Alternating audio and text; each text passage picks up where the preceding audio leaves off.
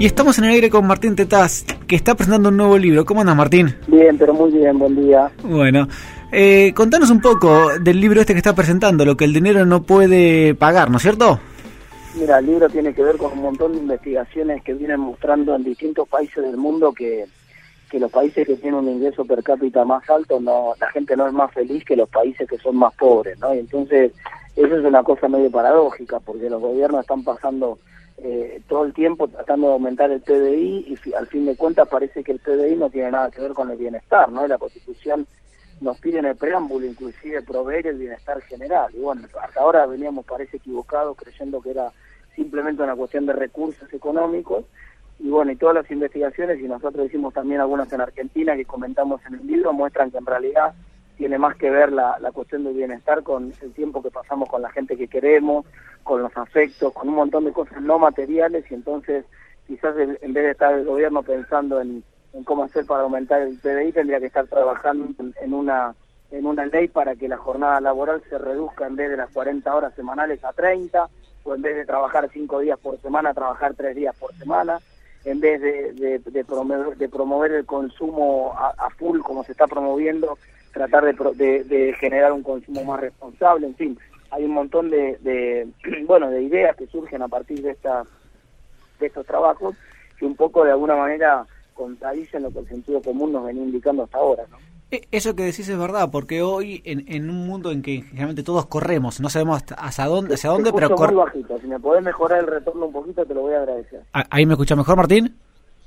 Sí, bajito, bajito. Hago el esfuerzo, pero te escucho muy bajo. A ver, ahí vamos a probar. Ahora sí, ahora mejor un poquito. Perfecto, listo. Como he grabado, así que después cortamos esta parte.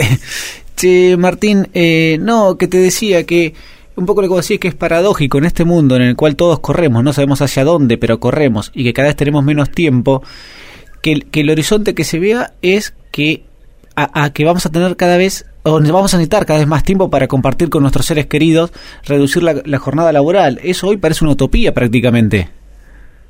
No, en realidad no es tanto una utopía, es una cuestión bastante probable. Si vos te pones a pensar, bueno, la, la, legislación francesa, la reducción de a 35 horas semanales, ahora la presión social que hay en Francia para reducir a 30 horas, es una, es una realidad relativamente posible. El mundo en general desarrollado está trabajando bastante menos de lo que trabajaba hace 100 años atrás.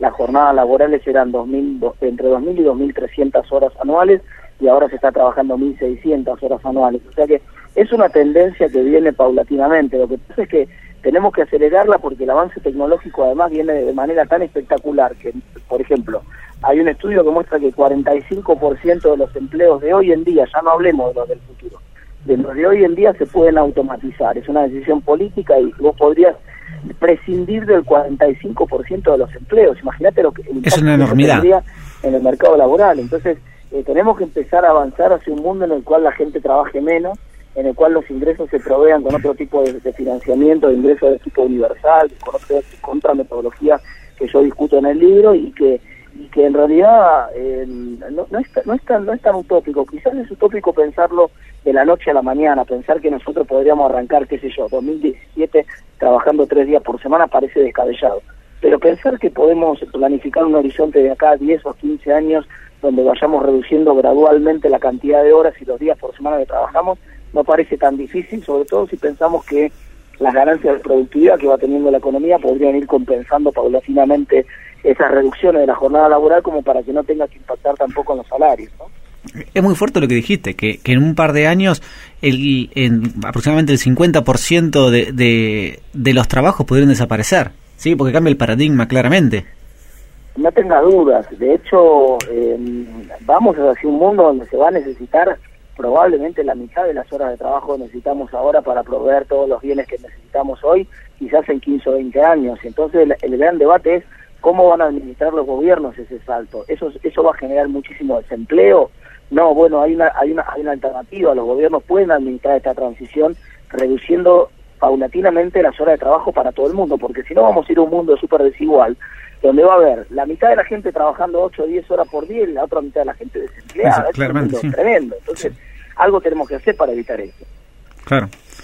Em, eh, retorno un poco al tema de eh, que comenzamos la entrevista del dinero y la felicidad. Eh, vos decías, digamos, de que hay cosas que nos hacen más felices y que uno, digamos, en el sentido común te, te, lo hace claro, pero es como que estamos constantemente trabajando para buscar ese dinero para que sea consecuencia luego de tener tiempo libre. Nos estamos engañando a nosotros mismos. Sí, y nos engañamos desde chiquitito, porque mira, vos vas a la escuela pensando que ojalá puedas entrar a una buena universidad, te matas en la universidad pensando que ojalá puedas entrar en un buen trabajo entras en un buen trabajo pensando que ojalá puedas tener una buena jubilación. Tenés una buena jubilación pensando que ojalá puedan tener tus hijos algo cuando vos te mueras, digamos, al final siempre estás pensando para adelante. Y, después te moriste, y no disfrutaste. después te moriste y ya el, cajón, digamos, de, de, billete no te lo pueden forrar, así que ahí somos todos, y en el cementerio finalmente somos todos iguales. Entonces, eh, lo que pasa es que también hay, hay una, una voracidad por el consumo que tiene que ver con el consumo de ordenamiento social. Fíjate, nos gastamos qué sé yo, hay celulares de 15 mil o 20 mil pesos dando vuelta. La gente, el aspiracional de la gente es tener un celular de 15 mil pesos de muchísima gente. Entonces, ese aspiracional hace que vos con, a ver, con ese celular de 15 mil pesos, que podés ir a la luna, podés hacer algo que no se puede hacer con uno de 3 mil. La verdad que no. Entonces, lo único que te da es algo de posicionamiento social, hasta que todos tenemos un celular de alta gama. Y ahí todos andamos con un teléfono inteligente y todos nos gastamos seis mil, siete mil, diez mil pesos en un teléfono celular, y finalmente eso es un sueldo, qué sé yo, es un mes de trabajo, son es muchísimo. de trabajo o más, dependiendo del, salario de cada uno, que se nos va para estar todos de vuelta en el mismo lugar. Es como la carrera de la rata, ¿viste? Vos ves el hámster ahí en la, cuando pasás por la veterinaria, que corre rapidito, pero siempre queda en el mismo lugar. Sí, sí, sí, claro. Y, y, a ver, y, y, es, y esos 15 mil, 20 mil pesos en definitiva es tiempo. Sí. Claro, y eso paradójicamente es lo único que vos no podés comprar, porque finalmente el tiempo sí, vos me, alguien me va a decir, alguno de los oyentes ahí, pero yo con el dinero que gano en el mercado de trabajo, eh, de alguna manera puedo, puedo pagarle a la chica que limpia mi casa, puedo pagarle a la gente que me lava la ropa, puedo pagarle al que me hace la comida, y eso es verdad, pero eh, digamos, no podés hacer que el día tenga 26 horas ni podés hacer que el día que llegue Dios a golpear a tu puerta y le diga, vos decís, pero escúchame Dios, vení que acá tengo unos mangos, te compro una poronga. Finalmente, digamos, el tiempo no lo vas a poder comprar y sobre todo el tiempo de la gente que perdés, porque algún día la gente, lo, muchos de los afectos, nuestros viejos, yo ya, mi viejo no lo tengo más, pero ¿sabes cuánto daría por tener unos años más a mi viejo? Entonces, y eso no lo puedo comprar por más que sea hipermillonario, gane más, sea Bill Gates, digamos, no puedo volver el tiempo atrás. Entonces, eh, ese es un poco el desafío, que empezar a pensar un poco la vida como si, como si ya fuera, como si hubiera poco tiempo, digamos. Estas películas que juegan un poco con esa idea de las enfermedades terminales, que a vos te dicen, te dan la mala noticia que te queda un año de vida, y la gente que está en esas circunstancias muchas veces revaloriza muchas cosas. Me dice, bueno, a ver, sabes, me queda poco tiempo, voy a tratar de sacarle jugo porque ya no, uno tiene esta sensación de inmortalidad, sobre todo los que somos por ahí un poco más jóvenes. Pensamos que la vida no se va a acabar nunca, y un día algún día te empieza a pasar factura y en ese momento cuando querés empezar a recular y decir, ay, ¿cómo dar, cuánto daría por recuperar el tiempo? Ya es demasiado tarde. Sí. Em, en una charla que vos diste, te escuché y, quisiera que nos expliques un poco, digamos que en cuanto a la felicidad y el dinero, hay un umbral, ¿no? Que es el tema de las necesidades insatisfechas digamos que, que el dinero juega un papel importante hasta tanto cubrir esas necesidades y luego ya empieza a perder importancia. Si nos puedes comentar un poco de eso. Sí, efectivamente, sí. También eso está bueno la pregunta que me haces para matizar un poco lo que venimos diciendo. no Tampoco es que los recursos no sirven para nada, digamos. En todas las investigaciones muestran que sí, que, que efectivamente hasta llegar a un nivel de ingresos medios, digamos, lo que sería un ingreso de clase media, sí, el, chocolate por la noticia que la gente que pasa necesidades está mucho mejor y de punto de vista de bienestar y de punto de vista de felicidad si logra comer, si logra pagar las cuentas, digamos, si logra llegar a fin de mes. Entonces, hay algún, hay algún nivel de necesidades básicas que sí, por supuesto, los estados tienen que tratar de proveer. Y de hecho, una de las propuestas que, que, discuto en, en, el libro es cómo eliminar la pobreza, que tendría que ser uno de los grandes objetivos del gobierno, ¿no? Proponerse definitivamente, más allá del eslogan de campaña, proponerse seriamente terminar con la pobreza, porque ahí sí hay mucho bienestar para ganar. Pero lo cierto es que una vez que nosotros ya logramos que la gente, que no haya más pobres en la Argentina, digamos, el hecho de que la gente pueda acceder a un cero kilómetro en vez de un auto de tres años usado, que la gente pueda, qué sé yo, tener un televisor de 42 pulgadas en vez de uno de 32, todo eso no sirve para nada. Eh, ¿Vos crees que es posible pobreza cero? Sí, por supuesto, perfectamente posible. Mira, te doy un número si el más lejos. Eh, hoy la pobreza de ingresos se, resuelve con un ingreso familiar de 10 mil pesos por mes, son las estadísticas del INDEC. Sé que muchos de los oyentes nuestros piensan que es muy poco ese dinero, pero piensan en la gente que realmente la está pasando mal. Y, y hay muchísima gente en Argentina, cerca de más del 20% de la población, que no tiene esos ingresos. Darle ese, ese nivel de ingresos al 20% de la población tiene un costo de 240 mil millones de pesos. Para que vos te des una idea, todos los subsidios en Argentina suman 300 mil millones de pesos. O sea que vos, eliminando todos los subsidios y asegurándote que con ese dinero lo destinás a sacar a la gente de la pobreza, todavía te sobrarían 60 mil millones de pesos. Así que la verdad que sí que es posible, que es una es cuestión de una decisión política. Por supuesto, hay, algo que tiene que ver con la, pobreza estructural, ¿no? El, eh, que no se resuelve con dinero, hay que educar a la gente, hay que resolver el tema habitacional, hay, hay algunos problemas que son más profundos, pero la pobreza de ingresos es inadmisible, que haya familias que no tengan para comer en, un país como Argentina es absolutamente intolerable y además es algo que podría mejorar mucho el bienestar.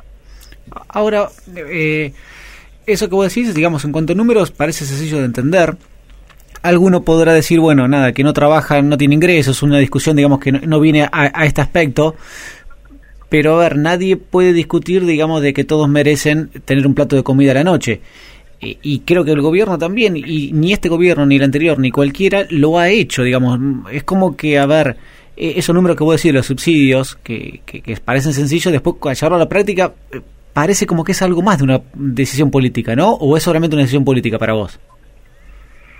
Yo creo que es una decisión política, básicamente. Lo que pasa es que, em, bueno, a veces, el primero que hay, hay, muchas veces a la política le conviene el manejo discrecional de los pobres, que haya más pobreza, que eso, eso también es algo, es algo que hay que decir, ¿no? Entonces, yo no estoy tan seguro si muchas veces la política quiere terminar con la pobreza. Ahora, si tuviera la decisión política de hacerlo, por supuesto que se puede, es una decisión es una decisión que simplemente tiene que tomar un gobierno y tiene que trabajar para que eso sea así. Lo que pasa es que, claro, cuesta decirle que no a veces a la clase media y cuesta decirle que no, a todos nos gusta que nos suceden cosas, ¿no? Pero bueno, hay que empezar, el gobierno tiene que tomar decisiones políticas que impliquen prioridades y eso a veces es difícil de hacer, son decisiones difíciles de tomar, pero eh, son perfectamente factibles, no tengan dudas. Suiza tomó un primer paso para esto, ¿no es cierto? ¿Quién me decía, por No, no, que digo que, que, Suiza, como país, tomó, digamos, hace poco un no, justamente, mira, en Suiza, en Suiza es un caso interesante porque en Suiza no tienen pobreza. Ellos quisieron implementar ahora un ingreso universal que tiene la lógica de lo que estoy planteando yo, tiene una lógica parecida. Hicieron un referéndum y salió en contra, la gente votó en contra pero la, razón principal por la cual salió en contra es que ellos no tienen pobreza. Entonces, en un lugar donde todo el mundo tiene sus necesidades básicas satisfechas, donde todo el mundo tiene un ingreso de clase media más o menos asegurado, no tiene ningún sentido que venga el Estado a meterse a tratar de darte un cheque más, un cheque menos. La gente dijo, ¿para qué queremos todo este problema si, si, no, tenemos, si no hay una necesidad concreta? Ahora, en un escenario como el que estoy planteando yo, sobre todo en un escenario donde probablemente la mitad de la gente no necesitaría trabajar en los próximos años en, el, mundo, hay que empezar a pensar estos temas cada vez con más profundidad. Sí, claramente. Em, eh, Martín, te, te, cambio a otro tema totalmente, ¿sí? Y te paso a dos temas que, que me gustaría también charlarlo, que, eh, que, están en el libro tuyo casualmente. Uno es el tema de... Eh, a veces discuto con, con, con amigos o conocidos. Eh, los, eh, el error que tenemos, eh, le voy a decir a la audiencia, voy a leer un fragmentito cortito de tu libro, que es el error tipo 1 y tipo 2, ¿sí? que no quiero entrar en tecnicismos, ¿sí? pero el error tipo 1 es cuando entre dos variables uno ve una relación que no existe y que el, y que el ser humano automáticamente o muchas veces tiene ese tipo de error. Y vos das el caso de la Tana Ferro en Un novio para mi mujer. Sí, exactamente. El error tipo uno es prejuzgar, digamos, para ponerlo en criollo y que la Perfecto. es cuando vos prejuzgás, cuando vos crees que, eh, no sé, es que porque un pibe que es morochito a vos te robó un celular, vos decís esa la famosa frase de negros de mierda, son todos chorros, digamos. Esa frase dicha así es un ejemplo perfecto del error tipo 1. Es decir, hay, hay, mirá, la verdad que es un error fenomenal al saltar a esa conclusión, porque hay un montón de pibes que son morochitos, la, inmensa mayoría de los pibes que son morochitos salen a laburar todos los días y no le roban a nadie. Entonces esto de pensar que porque a vos tuviste la mala leche que te robó un pibe que tenía gorrita, todos los que usan gorrita son chorros, es una es un error tipo 1 perfecto. Y así como usamos ese error tipo 1 en ese caso, lo usamos en muchísimos otros casos más del día a día que prejuzgamos. Que con muy pocas eh, muy pocos datos de la realidad saltamos una conclusión que muchas veces termina siendo injusta, ¿no? Sí, y, y, eso en la economía en general también influye o es en forma personal o digamos... Totalmente, totalmente, porque mira, pasa con el, nos está pasando a nosotros ahora con el dólar, por ejemplo. Si vos ves tres días seguidos que subió el dólar y la gente ya cree que el dólar no aguanta el precio que está, que subieron la evaluación, empiezan a hablar tipo de que el dólar se va a 20, otro de que... Es, sistemáticamente vemos una, dos o tres datos de la realidad y ya creemos que alcanza para formar una tendencia. Creemos que eso implica que, no sé, hubo un problema con el aceite, que faltó un poco de aceite, y ya uno dice que el aceite se va a 90, ya otro dice, entonces, se empiezan a crear psicosis muchas veces que tienen que ver con comportamientos de que, de que son por, por este error tipo 1, por, este, por esta cuestión de prejuzgar y de después saltar a conclusiones que muchas veces no tienen nada que ver con la realidad, pero que a veces por el propio comportamiento nuestro terminamos generando algunas profecías autocumplidas, ¿no? Porque si todo el mundo cree que el aceite se va a 90 mangos y salen todos corriendo a comprar aceite y evidentemente no va a haber más aceite y los pocos tipos que se tienen con aceite lo van a cobrar más caro. Sí, sí, está, está perfecto. No solamente, la, también lo hablas en el libro, lo de la profecía autocumplida, sino también el tema del azar, ¿no? Cuando uno ve en cuestiones del azar, y, lo ves, vos lo explicás muy bien en el tema de deportes, eh, en el tema del azar uno ve tendencias o patrones que, que, no son así.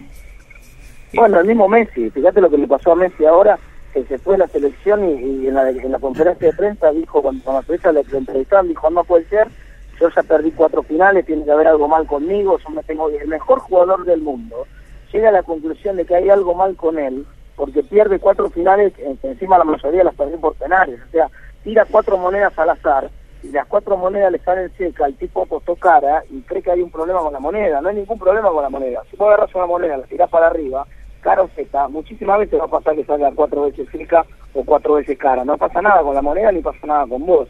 Ahora, el problema cuando nosotros nos confundimos, no vemos el azar, no nos damos cuenta que simplemente puede ser una cuestión del azar de los penales, no pasó nada.